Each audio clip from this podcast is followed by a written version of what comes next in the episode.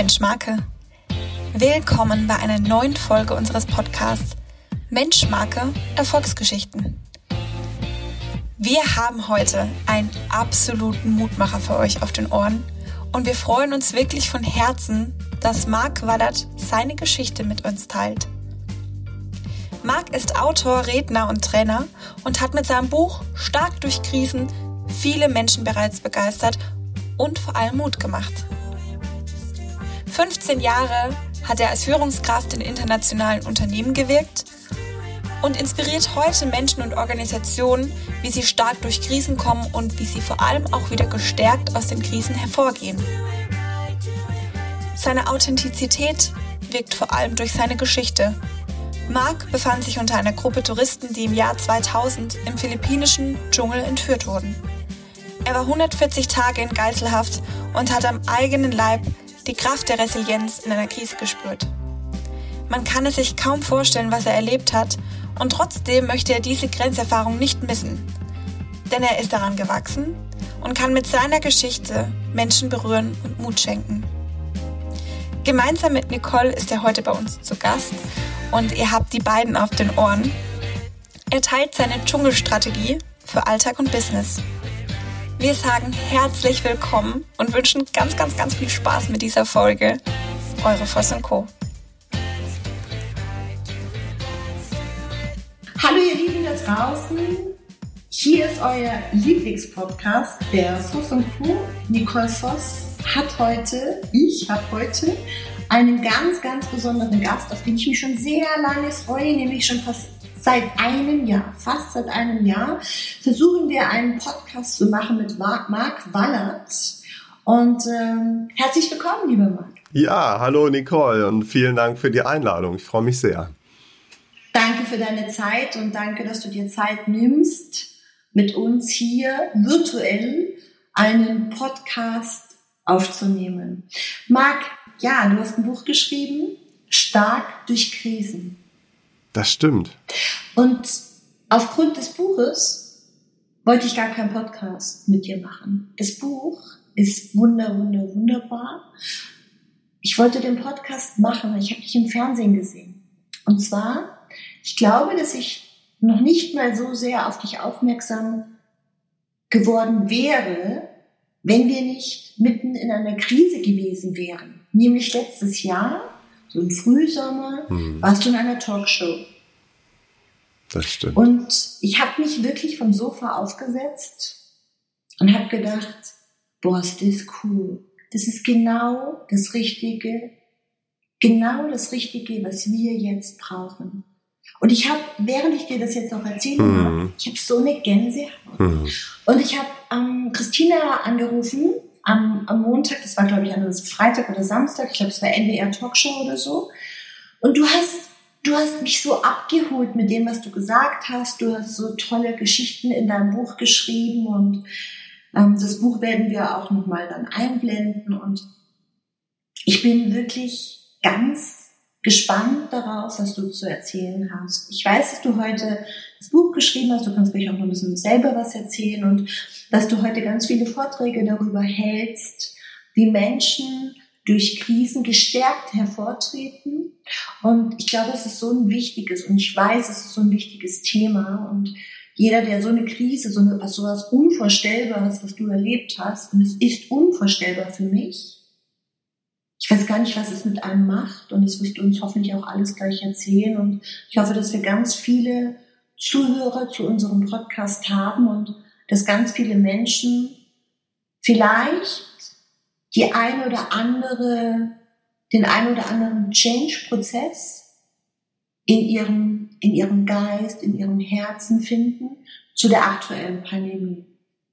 Lange Einführung, mein Lieber. Ähm, soll ich vielleicht noch erzählen, was dir passiert ist? Oder eigentlich möchte ich es viel lieber von dir hören. Aha, okay. Ja, ich teile das gerne. Ja, vielen Dank erstmal, mhm.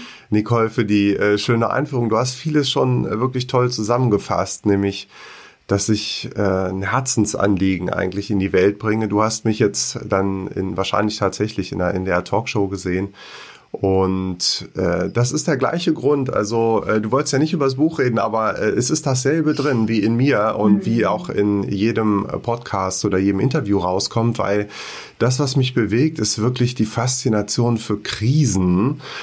Ich habe ein gewisses Fable für Krisen und äh, das ist tatsächlich entstanden im Rückblick, muss ich sagen, durch meine erstmal größte oder sagen wir mal, äh, dramatischste Krise von außen betrachtet, nämlich meine Entführung vor mittlerweile ja fast schon 21 Jahren, ähm, mhm. nämlich aus einem Tauchurlaub, der so ganz äh, paradiesisch war. Äh, ich war 27, habe damals in der Unternehmensberatung gearbeitet und habe mich zum Entspannen mit meinen Eltern zum Tauchen getroffen auf äh, Malaysia, auf einer ganz schönen, wirklich knuffeligen äh, Taucherinsel. Und dann plötzlich kamen eben ganz schwer bewaffnete Männer und haben uns entführt und verschleppt, nämlich 20 Stunden äh, übers offene Meer in kleinen Fischerbooten auf eine kleine philippinische Insel namens Holo. Und da haben sie uns oder mich, ich war der Letzte, der dann rausgekommen ist, äh, also viereinhalb Monate im Dschungel gefangen gehalten. Und daraus habe ich eben viel gelernt, im Rückblick zumindest. Und sitze schon wieder hier und habe so eine Gänsehaut. Schau mich an, ich muss meine ja. Arme verschränken, weil Darf ich noch mal kurz da genau einhaken? Also Gerne. Ich, ähm, ich glaube, wir sind beide fast ein Jahrgang und ich sitze hier und kann mir so eine schöne Insel vorstellen. Ich kann mir vorstellen, ich gehe mit meinen Eltern tauchen und möchte mich erholen und bin in einem Hotel und es, es, ist, es ist unvorstellbar. Und ich würde genau gerne in dieser Unvorstellbarkeit einhaken. Mhm. Weil was macht es mit einem Kopf? Also was, es sind ja so Dinge, es ist wie, Entschuldigung, es ist wie ein Autounfall. Es mhm. ist unvorstellbar. Mhm. Ja, es ist wie, wenn ein Haus abbrennt. Es ist unvorstellbar. Und genau diese Unvorstellbarkeit, hoffe ich, kommt jetzt auch so rüber, dieses, was macht's mit dir? Also, ich glaube, ihr wurdet sogar aus dem Hotelbereich entführt. Ist das richtig?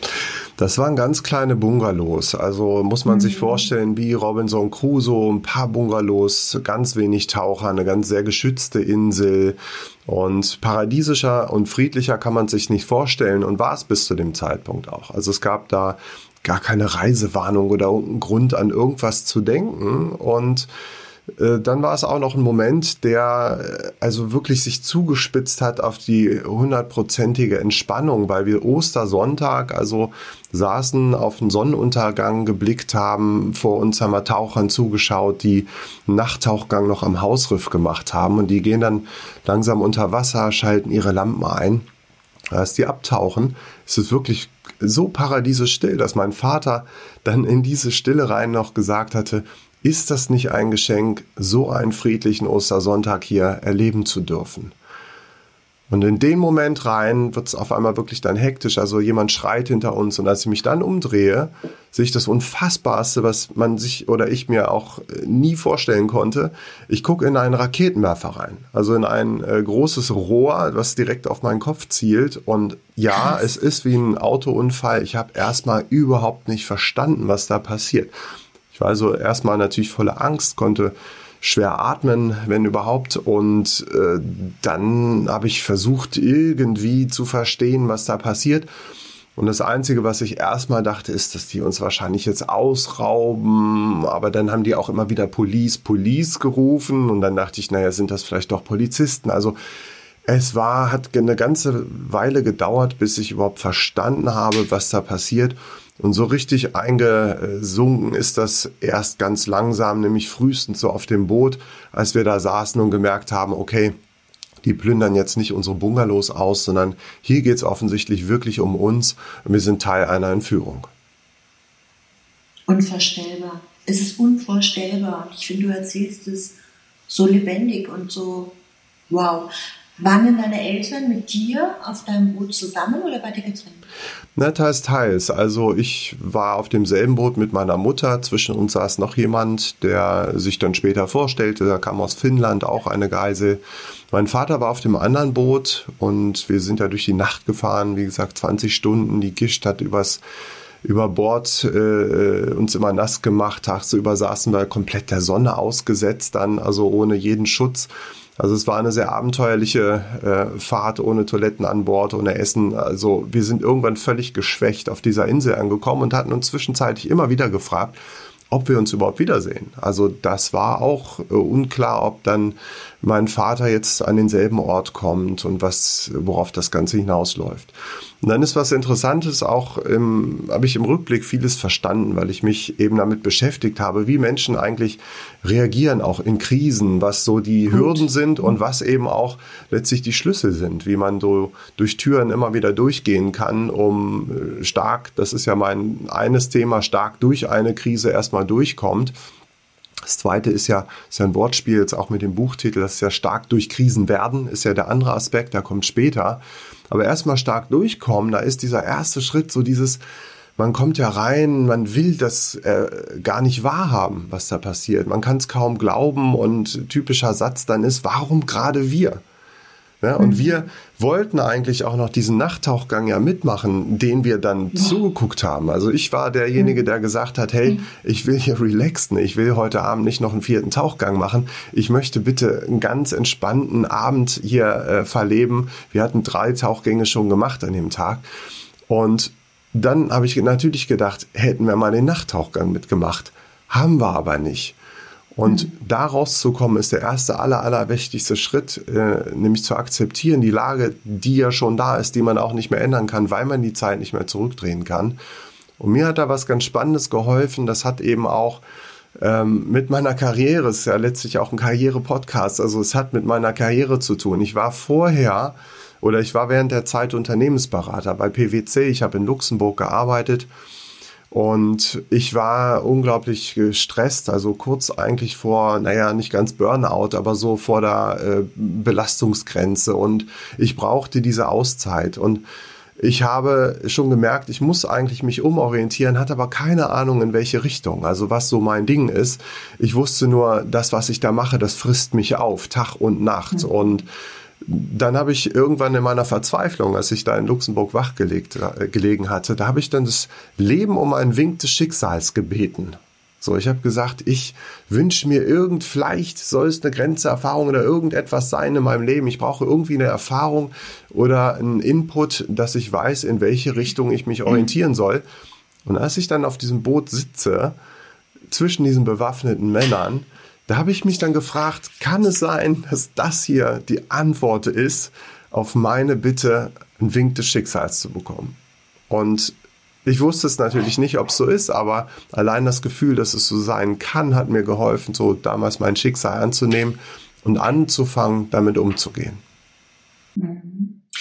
Ich finde das ganz spannend. Ähm, wir erzählen ja seit bestimmt über 100 Folgen immer wieder von ähm, dem Beautiful Mind, deinem Beautiful Mind, dem, was du denkst. Ähm, und wenn ich sage, ich habe mir das, oder wenn du sagst, ich habe mir das gewünscht, dann ist es ganz spannend. Ich habe mir jetzt gerade notiert, Self-Fulfilling Prophecy. Ähm, das wäre natürlich, natürlich, natürlich, natürlich sehr, sehr krass, wenn es genau in diese Richtung geht. Und trotz allem, glaube ich, hat es mit dir was gemacht. Nämlich, wenn du sagst, okay, ich akzeptiere es, dass ich jetzt hier in dem Boot sitze und dass ich wohl ähm, entführt werde, was ja immer noch nicht der Verstand begreift in dem Moment. Das ist ja nur so ein Moment, so eine Blitzerfahrung. Und ähm, dann kommt genau dieser Gedanke. Was macht's denn mit dir, wenn du, wenn du sagst, fuck, genau das gleiche habe ich mir gewünscht, jetzt tritt es auch Wir kennen das ja, ne? Ja. Parkplatz wünschen, Partner wünschen, ja. Job wünschen. Also, liebe Leute, passt auf eure Gedanken auf. Ja, das ist eine philosophische Frage, ob der Gedanke jetzt wirklich die äh, Wahrheit beeinflusst. Ich persönlich bin davon überzeugt, dass es äh, möglich ist. Ähm, aber selbst wenn nicht, dann hilft es überhaupt so drauf zu schauen. Also, dass das, was passiert, in irgendeiner Weise in den eigenen Plan reinpassen könnte, auch wenn es ja. unangenehm ist. Und ich habe an der Stelle einfach mal offen gelassen oder für möglich gehalten, dass ich so schlimm und ungewünscht das alles ist und ich hätte mich wahrscheinlich sofort rausgeschnipst, wenn ich das hätte können. Aber so habe ich gedacht, naja, wenn es denn eh schon so ist, vielleicht kann ich ja zumindest was daraus lernen, was mich in Zukunft irgendwie weiterbringt, weil es mir eine, im Leben eine Orientierung oder eine wertvolle ähm, Lernerfahrung gibt. Und das allein hat auch, schon geholfen. Auch wieder, mh, mm, auch wieder, ach, würde ich am liebsten sofort notieren, für mich notieren. Es ist eine Lernerfahrung. Also das heißt, was lernst du aus deiner Erfahrung? Auch das begleitet mich schon seit langer, langer Zeit. Das heißt, das, was ich durch, also die Krisen, die ich erlebt habe, konnte ich auch für mich persönlich immer gut durchleben, indem ich mich kurz mal selber hinterfragt habe und gefragt habe, was, was nimmst du davon mit?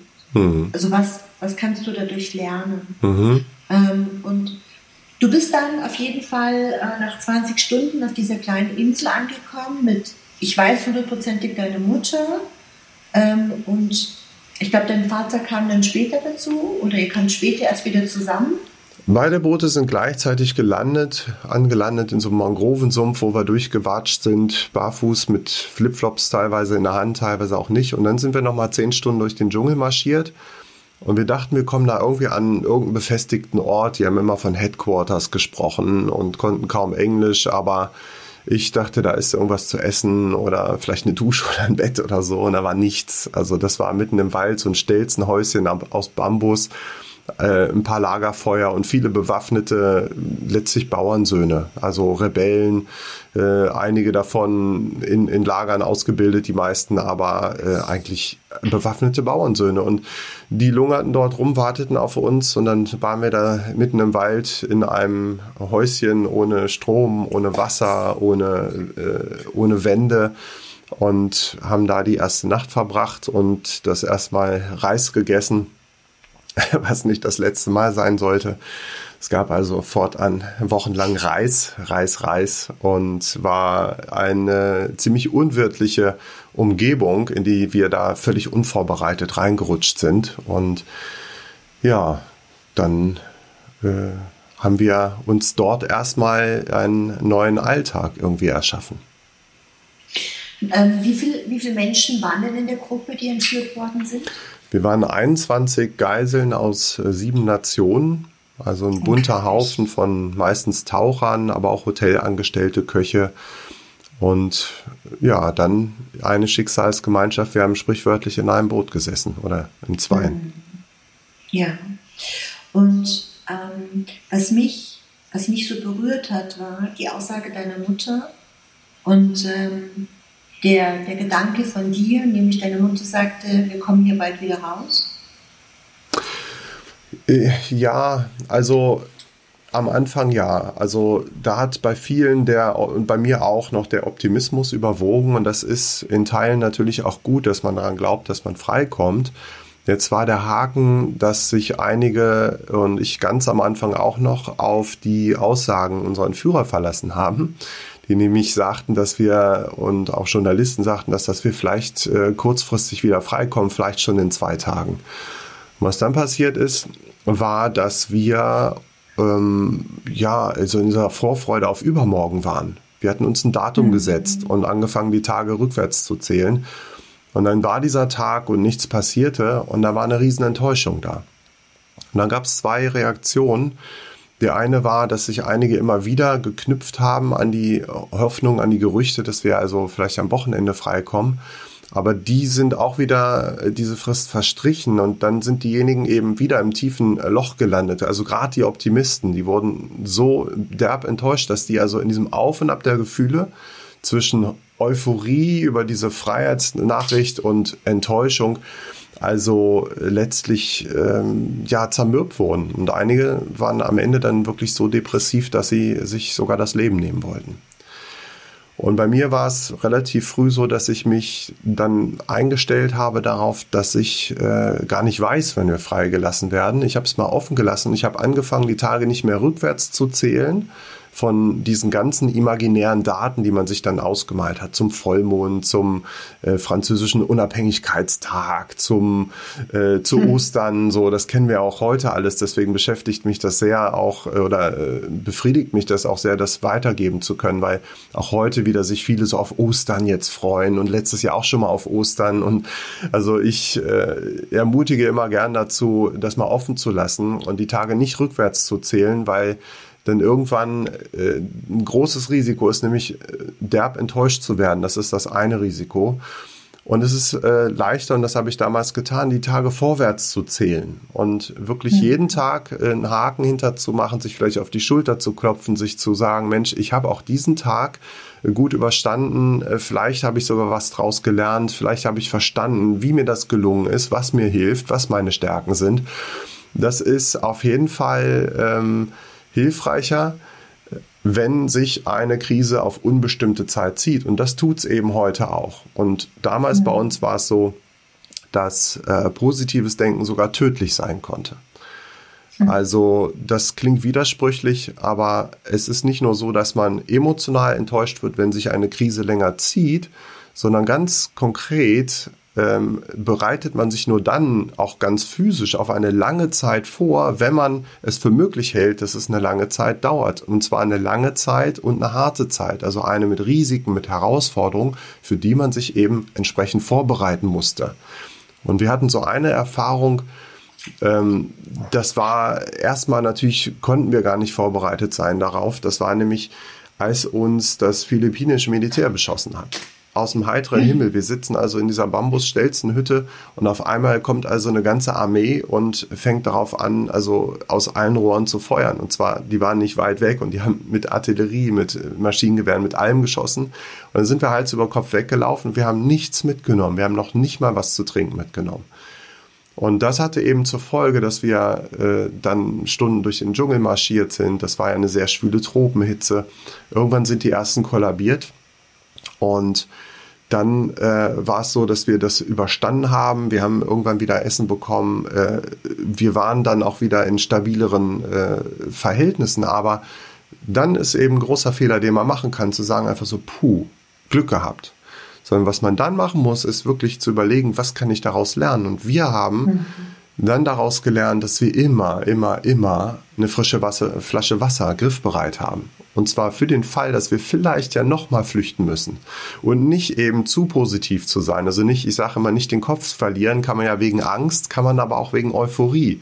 Und wer wegen mhm. vor lauter Euphorie jetzt glaubt, naja, wir haben es ja alles überstanden, puh, alles vorbei, morgen werden wir freigelassen, der droht eben in dieselbe Schleife nochmal reinzugeraten. Und das kann tödlich enden.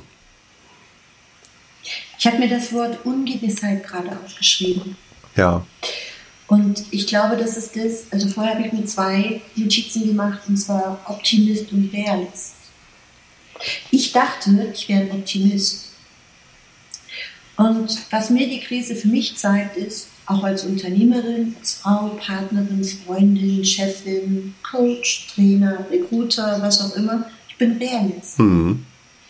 Und von Anfang an habe ich meinem Team und den Menschen, die ich gecoacht habe und coache, immer wieder gesagt, stell dich darauf ein, dass es lange Zeit dauern kann. Stell dich mhm. darauf ein, dass niemand eine Antwort hat. Wir sind in einer linearen mhm. Gesellschaft aufgewachsen. Wir wussten, wenn wir vier Jahre lang in die Grundschule gehen, werden wir in eine weiterführende Schule kommen. Mhm. Wir wussten, wenn wir fleißig sind, werden wir vielleicht ins Gymnasium kommen. Wir wussten, wenn wir Abitur machen, ähm, werden wir vielleicht ein Studium machen. Und die meisten von uns haben geplant, der Klassiker, heiraten, Kinder kriegen, hm. Golden Retriever kaufen, ein Haus oder freistehendes Haus.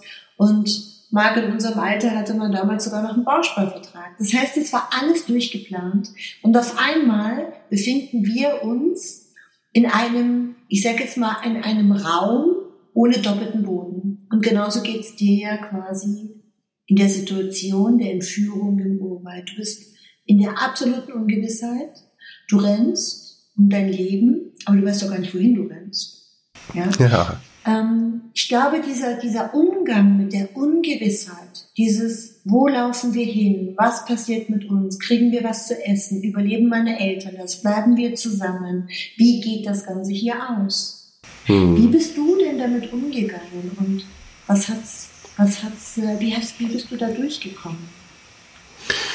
Ja, ganz spannend, was du sagst, auch in Bezug auf den Realisten. Also mhm. ich hatte zwischenzeitlich äh, während der Entführung so in unserem, in unserer Gruppe, wir sind auch zum Team tatsächlich zusammengewachsen, aber ähm, da hatte ich manchmal den Ruf eines Pessimisten. Mhm. Und äh, Lustig, das ja. fand ich auch nie. Also ich bin ein zutiefst optimistischer Mensch. Ich habe nur mhm. immer gesagt, naja, also, äh, ob wir jetzt wirklich in einer Woche freikommen, so wie das jetzt einige Gerüchte behaupten, das wissen wir nicht. Das wussten wir doch beim ersten Mal schon nicht. Da habe ich es auch noch geglaubt. Aber lasst uns doch lieber Reserven einteilen, lasst uns fit halten, lasst uns vorbereiten, sprich auf eine ganz lange Zeit, weil wir doch gar nicht wissen, wie lange das dauert. Und das hat mir so das, den Stempel so ein bisschen bei einigen gegeben, die gesagt haben, du bist immer so pessimistisch. Und ich ja sage auch, ich war damals eher ein optimistischer Realist.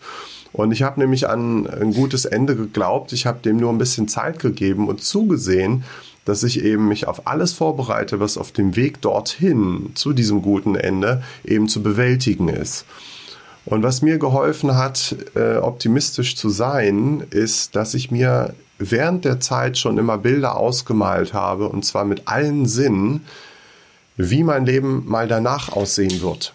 Also ich habe mich schon in die Zeit versetzt, wenn ich wieder ein freier Mann sein werde, wenn ich zurückblicke auf diese Erfahrung, wenn ich anderen Menschen mal, also meinem Bruder zum Beispiel davon äh, erzähle, dass ich ihn wieder treffe in Göttingen, äh, ihn in den Arm nehme, dass wir beide zusammen mit einem Bier anstoßen auf meine Freiheit und ich erzähle ihm dann genau das, was mir vielleicht am selben Tag dort im Dschungel gerade passiert ist und erzähle, du kannst dir nicht vorstellen, Punkt, Punkt, Punkt.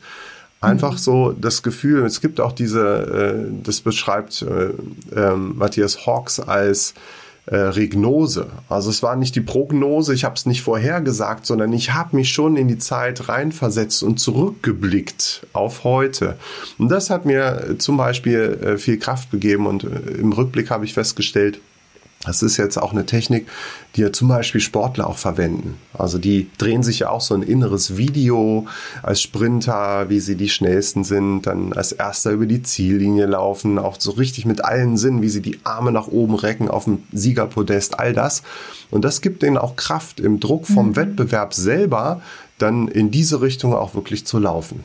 Ich finde es super spannend, ähm, weil in unseren Beratungsaufträgen genau das auch immer mein Ziel ist. Und ich weiß noch, ich habe mit ähm, einem meiner Lieblingskunden, Love Friends, vor, ich glaube, es ist jetzt mittlerweile drei Jahre her, in einem riesengroßen Showroom in Düsseldorf gesessen und wir hatten im Dezember ein Store Manager Meeting.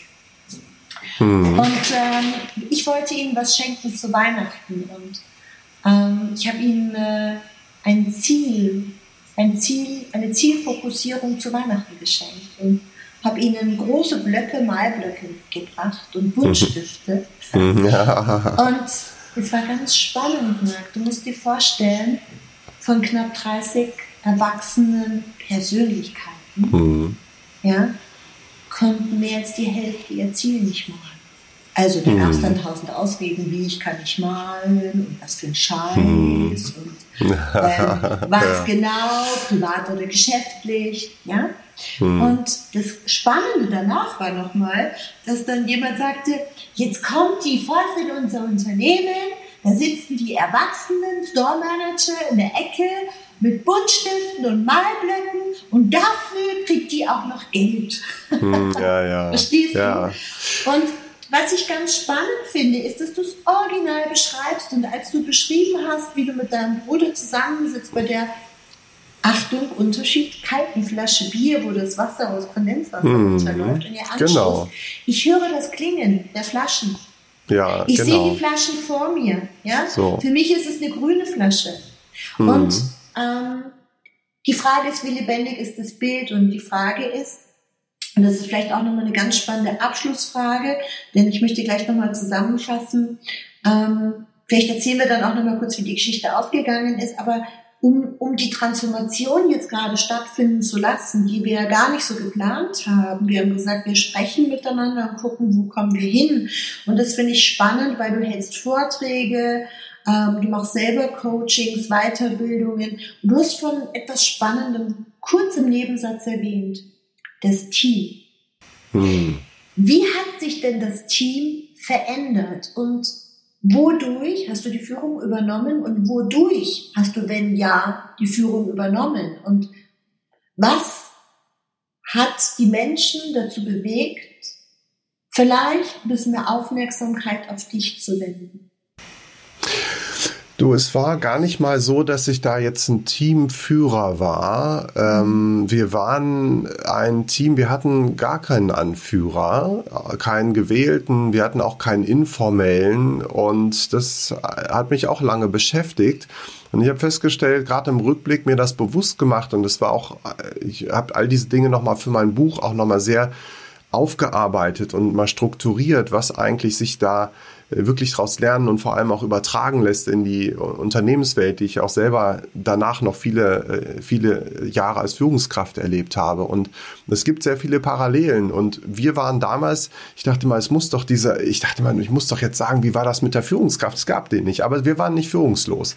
Wir waren damals wirklich das, was man ja heute immer als agiles Team bezeichnet. Mhm. Wir haben nach allen agilen Prinzipien äh, gelebt, weil wir ja auch, und das ist mir dann so klar geworden.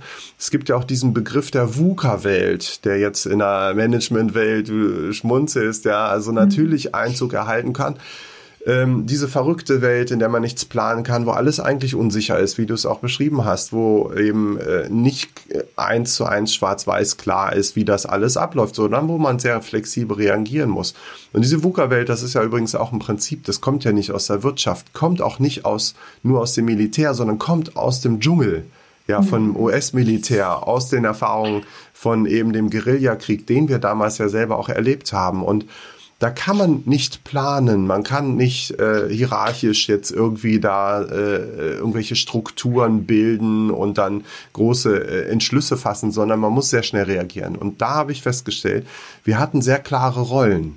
Und diese Rollen sind also äh, auch aus Krisen entstanden, aus Konflikten wo ganz plötzlich also wir ein Dach bauen mussten vor dem Regen. Wir waren auf der Flucht, hatten kein Dach und da mussten wir ganz schnell reagieren. Und einer ist in Führung gegangen.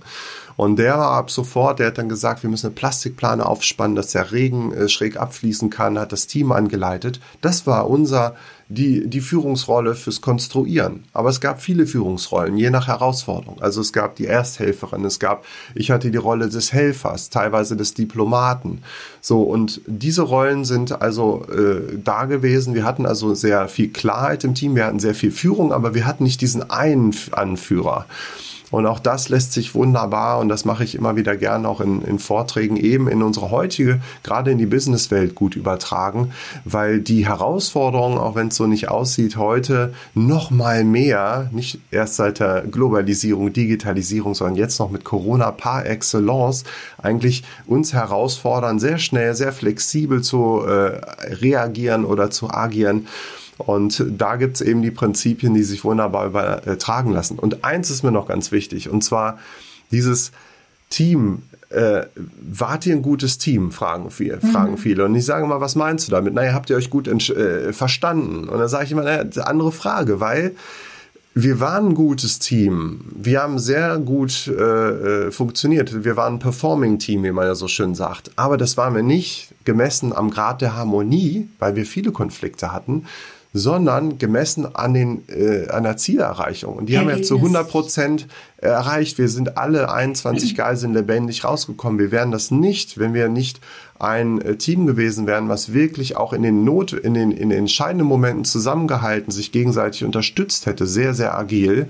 Und wir wären nicht das Team geworden ohne das Teambuilding. Und das Teambuilding geht eben nicht ohne Konflikte. Und da gibt's ja von Bruce Tuckman dieses wunderbare Modell mit Forming, Storming, Norming, Performing. Und das kann ich so wunderbar, also mit Bildern in meinen Vorträgen entführe ich ja auch die Teilnehmer dann in den Dschungel und zeige, wie war das eigentlich? Welche Konflikte hatten wir? Wie haben wir daraus Normen und Rollen entwickelt? Und was heißt es eigentlich wirklich zu performen? Das heißt eben nicht, dass man sich notwendigerweise zu jedem Zeitpunkt gerne hat, sondern dass man immer gut zusammenarbeitet. Du siehst, ich habe meine Hände gefaltet und ich bin dir so dankbar. Ich bin dir wirklich so dankbar. Und ähm, ich bin dankbar, auch wenn es scheiße ist, 140 Tage im Dschungel gefangen zu sein. Ja, das ist für mich nochmal immer noch unvorstellbar. Es ist unvorstellbar, in eine Gewissheit hineinzuleben, 140 Tage, nochmal zusammengefasst, 20 Stunden auf dem Wasser. Ja, also ich meine, ihr konntet euch ja nicht vorbereiten und noch, ich weiß nicht, was mitnehmen. Ja, ein Schal, eine Mütze, ähm, um euer Gesicht zu schützen vor der, vor der Sonne. Ja, ihr hattet hm. bestimmt keine Sonnenmilch einstecken. Ihr hattet bestimmt keine Reserven einstecken. Also ich finde das zusammengefasst und ich finde immer wieder, und deshalb habe ich mir so sehr gewünscht, den Podcast heute mit dir zu machen und ich wünsche mir so sehr, dass es so, so, so viele Menschen anhören. Und ich wünsche mir auch ganz arg, dass wir in der kommenden Zeit, wenn wir wieder dürfen, gemeinsam ähm, unseren Markt Fashion und Lifestyle Branche erobern. Denn da geht es auch um Teambuilding, Flexibilität, in die Ungewissheit gehen, mhm. ähm, Ziele, Bilder definieren. Ähm, wie sehen meine Bilder aus? Wie, wie kann ich die unterschiedlichen Potenziale, das was du gerade beschrieben hast, in wer übernimmt welchen Job und wer übernimmt die Führung in den unterschiedlichen Positionen. Also das bedeutet, wie kann ich die Potenziale der Menschen denn erkennen? Denn mhm. wir erleben das ja ganz oft, ich denke, das weißt du auch, in vielen Unternehmen, dass eben wirklich noch von oben nach unten geführt mhm. und getreten wird vor allem. Und ich glaube, dass heute Unternehmer, die, ähm, ich sage immer, eine gewisse Art von Flexibilität mitbringen, ähm, viel Mut haben, um Dinge auszuprobieren, dadurch zu lernen. Also das heißt, ähm, wenn Unternehmen in Unternehmen auch eben die Fehlerquote ähm, gelebt wird, glaube mhm. ich, dass man wirklich ähm, heutzutage was ganz Tolles entwickeln kann. Und ich freue mich so sehr, wenn wir, wenn wir gemeinsam viele Teams motivieren dürfen, wenn wir nach vorne blicken dürfen und sagen können, okay, ähm, ja, es ist gerade scheiße mit Corona. Ja, mhm. Die Läden haben gerade zu. Und ja, das muss man ich, auch sagen dürfen, genau. Ja, Nichts schönreden, auch ein ja, Fehler, genau. Ich muss auch mal auf den Tisch hauen und sagen, ja, es ist Mist und es kostet so. mich verdammt viel Kraft. Ja? ja. Aber warum stehe ich jeden Tag wieder auf? Was macht es mit mir? Und ich glaube, wenn wir es schaffen, dass Menschen anfangen, realistisch zu denken und zu sagen, hey, Warum bin ich genau jetzt an diesem Punkt? Und was kann ich daraus lernen? Und wenn wir nur diesen einen Moment der Digitalisierung in Deutschland uns vornehmen und sagen, okay, innerhalb von einem Jahr, noch nicht mal einem Jahr, ist die Digitalisierung im Tempo von zehn Jahren vorangeschritten. Ja, wenn wir uns das anschauen, mhm. dann möchte ich wieder dein Bild in meinem Kopf setzen und sagen, dann stoßen wir mit deinem Bruder an und sagen gemeinsam, alle, alle Zuhörer, alle Menschen, die sich weiterentwickeln wollen. Und ich glaube, das ist auch noch ein wichtiges Thema, nämlich die Bereitschaft zu haben, in die mhm. Veränderung bewusst zu gehen. Das bedeutet erstmal auch die Veränderung anzunehmen. Denn ich glaube, du hättest es nicht geschafft und ihr hättet es nicht geschafft, wenn ihr gegen die Entführung gekämpft hättet. Also es nicht akzeptiert hättet, ich ja. akzeptiere keine Pandemie, ich akzeptiere nicht, dass ja. ich entführt bin. Ich akzeptiere die Situation nicht. Ja. Erst dann, wenn du dich mit der Situation ver verbindest, ja. Ähm, schaffst du es ja. Wie ähm, deine Mutter, glaube ich, ist mit als erstes freigekommen, freigelassen worden und ich glaube, du bist wirklich der Letzte gewesen, oder? Wie, wie ist das ausgegangen? Ne, wir wurden nacheinander freigelassen. Erst ein, ich glaube, zwei Filipinos in unserer Gruppe. Äh, meine Mutter war dann eine der ersten und äh, ich war tatsächlich in der letzten Gruppe. Wir waren zu vier zum Schluss noch nach vier Monaten da für zwei Wochen. Ähm, also der Grund eigentlich, äh, vielleicht das nochmal gesagt, also bei meiner Mutter, die hatte auch Bilder die hatte mhm. aber am Anfang noch das Hoffnungsbild und dann irgendwann hat sich das ins Gegenteil äh, verkehrt und sie hatte äh, wirklich zerstörende Bilder. Und das zeigt die Wirkung von solchen Bildern, weil sie wirklich vor Augen und immer wieder geträumt hat. Das geht ja ins Unterbewusstsein, da kann mhm. man gar nicht sich gegen wehren. Sie hat immer wieder sehr plastisch geträumt, äh, wie ich vor ihren Augen enthauptet werde. Boah, krass. So, die, diese äh, Drohung stand auch im, im Raum immer wieder. Und das hat sie so reell natürlich gespürt, gerade in Träumen, das geht ja ganz tief rein, äh, dass ihr das wirklich so diese Kraft entzogen hat, an ein gutes Ende zu glauben. Und das war auch der Grund, warum sie da mental und physisch also ganz, ganz arg äh, zu kämpfen hatte und am Ende es trotzdem äh, zum Glück überlebt hat und mir dann erst, äh, als ich wieder in Freiheit war, von ihrem Traum erzählt hat. Da bin ich ihr sehr dankbar für weil ich nicht weiß, was es mit mir gemacht hätte, dieses Bild so vor Augen zu haben, äh, was sie mir mal dann sehr plastisch geschildert hat und was wirklich sehr grausam war. Hm. Es ist unvorstellbar und ich hätte noch eine vielleicht ja eine lustige Frage. Gerne. Du hast ja drei Monate über drei Monate auf dem Boden geschlafen. Ja. Konntest du dann gleich wieder im Bett schlafen oder wie hat sich das angefühlt? also ich habe tatsächlich mich sehr an also den Boden gewöhnt. Das geht. Mhm. Ich habe da auf letztlich einer, so einer Bambusmatte, wenn man so will, so ein aufgeschlagener Bambus, ja, und dann noch so eine Reismatte. Da habe ich sehr lange drauf geschlafen. Als wir es dann hatten, habe ich mir noch mal eine Decke draufgelegt. Ähm, aber das war dann auch immer noch recht hart, aber ich habe mich dran gewöhnt. Es war es fiel mir leicht. Also ich konnte sehr schnell wieder umstellen und es war ein unbeschreibliches Gefühl, was nicht so lange angehalten hat, aber unglaublich war. Also äh, wirklich in einem Bett zu schlafen. Das war ein klimatisierter Raum. Es waren keine Mücken da, keine Ungeziefer, keine giftigen Tiere. Ich konnte das Wasser aufdrehen, warm oder kalt. Ich konnte auf Toilette gehen. Also das waren alles unfassbare äh, Momente. Aber das Größte von allem, was ich mhm. wirklich mitgenommen habe, das war diese Tür, die ich schließen konnte weil ich viereinhalb Monate keine Tür schließen konnte. Und allein das ist schon eine extreme Herausforderung. Also heute verstehen mich viele Menschen bei vielem, was ich teile, doch sehr viel besser und können deswegen auch besonders gut aus dem lernen, was ich damals, äh, was mir vielleicht geholfen hat. Aber diese Privatsphäre, das ist wirklich eine Herausforderung, äh, gerade im Lockdown oder wenn es eine Ausgangssperre gibt, das ist nicht zu unterschätzen, so lieb man sich auch hat. Aber äh, wenn man mal eine Tür schließen kann, ich kann nur empfehlen, äh, das zu tun. Ich konnte das damals nicht, weil wir keine Türen hatten. Aber nach viereinhalb Monaten im ersten Hotelzimmer, da habe ich die Tür zugemacht und das war ein wirklich sensationeller Moment. Hm. Das ist ein schöner, schöner, schöner Gedanke. Und ich glaube, ganz wichtig zu dem Gedanken, wenn ich das ergänzen darf, ist, dass man es auch, also wenn man die Tür zumacht, dann darf man kein schlechtes Gewissen haben. Auch da wieder die positive Einstellung dazu.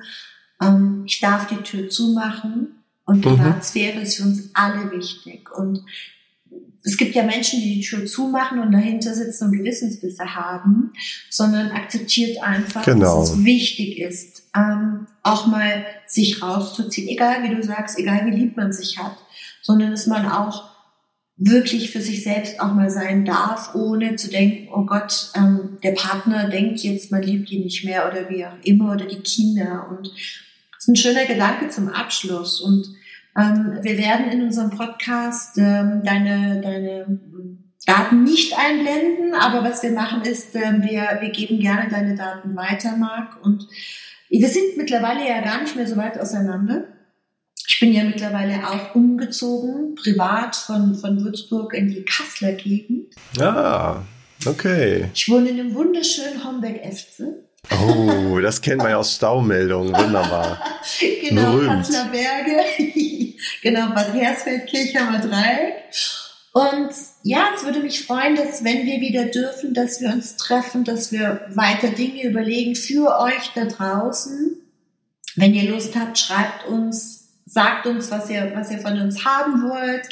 Und äh, wir verbinden euch auch gerne mit Marc. Und Marc, vielen, vielen Dank, dass du dir die Zeit genommen hast. Und ich finde es so spannend zu sehen, wie viel Parallelen in dieser Grenzerfahrung bei dir zum heutigen Business stattgefunden mhm. haben und wie viele Parallelen es dazu gibt. Und ich finde es ganz, ganz, ganz spannend und ich wünsche mir nochmal, wir müssen ganz viele Zuhörer mit unserem Podcast erreichen, nämlich was macht die Pandemie mit uns? Und akzeptiert bitte, dass es so ist. Und ja, ich hoffe, wir konnten euch was auf die Ohren schenken. Und Marc, vielen Dank, dass du Zeit gefunden hast. Sehr gerne. Vielen Dank nochmal für die Einladung. War eine große Freude. Dankeschön. Danke, Nicole. Für mich auch und für uns auch. Und bleib gesund, mein Lieber. Das mache ich, versprochen. Dankeschön. Ebenso. Auch Danke. an alle, die zuhören. Alles Gute. Tschüss. Danke, ciao. Wenn du mehr über Marc erfahren willst, dann klick einfach in unsere Beschreibung. Wir haben dort sein Bestsellerbuch Stark durch Krisen und auch seine Webseite verlinkt. Da erfahrt ihr alles über seine Seminare und Vorträge. Klickt euch einfach durch, es lohnt sich. Und hat dir diese Folge gefallen, dann mach uns happy und abonniere unseren Podcast auf Spotify und iTunes. Und lass uns doch noch eine Bewertung da. Wir würden uns wirklich sehr darüber freuen. Und wenn du auch noch mehr Voss und Co. möchtest, vernetze dich doch einfach mit uns. Folge Voss und Co. auf Facebook, Instagram und LinkedIn.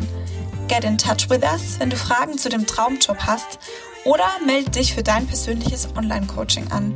Den Link dazu findest du in der Beschreibung. Einfach anklicken, ausfüllen und du hörst von uns. Toll, dass du wieder in dieser Folge eingeschaltet hast. Wir hören uns nächste Woche. Do it and stay tuned.